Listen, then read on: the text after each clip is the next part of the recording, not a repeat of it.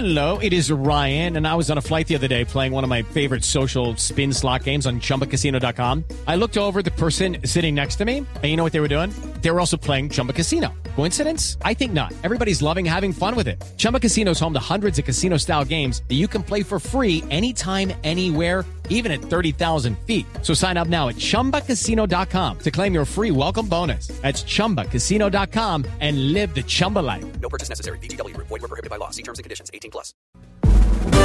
Ricardo Ospina es periodista.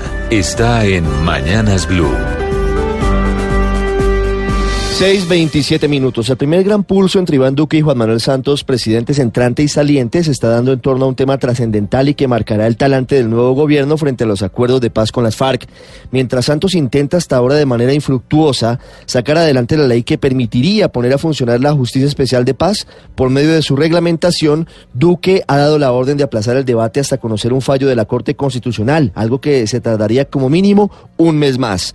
La Corte todavía está estudiando la ley estatutaria de la JEP, que fue aprobada por el Congreso en medio de las dificultades en noviembre del año pasado y que es la hoja de ruta para la justicia transicional, creada al amparo del acuerdo del Teatro Colón. La pugna se da porque el Centro Democrático está pidiendo que primero la Corte apruebe esa ley estatutaria para que luego el Congreso pueda sacar adelante la misma reglamentación de la JEP.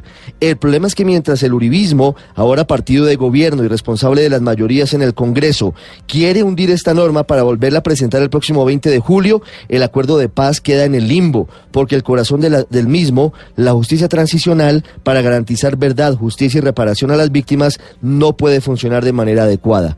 Resulta curioso que a pesar de las críticas que se han hecho a la JEP porque decidió de su propio reglamento para funcionar ante la demora de la Corte y del Congreso, hoy el mismo Parlamento esté atravesándose como mula muerta para quitarle esa facultad a los magistrados. Hoy en teoría la JEP es un tigre de papel, no puede funcionar de manera adecuada sin sus reglamentos y casos como el de la extradición de Jesús Antrich y los procesos contra exintegrantes de las FARC y de las fuerzas militares por crímenes graves o están paralizados o serán cuestionados porque se definirán con unas normas que no son dictadas por el Congreso.